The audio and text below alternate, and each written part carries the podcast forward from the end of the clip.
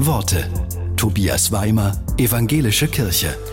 Heute ist der Weltgedenktag für alle verstorbenen Kinder. In seiner Zeit als Pfarrer musste Siegfried Zimmer einmal ein Kind bestatten, das an Lungenkrebs verstorben ist. Dabei hat er mit sich und mit Gott gerungen. Ich war völlig überfordert und ich habe auf dieser Beerdigung gesagt, wenn mir Gott nicht einmal wird erklären können, warum dieser Junge so sterben musste, will ich ab heute kein Christ mehr sein.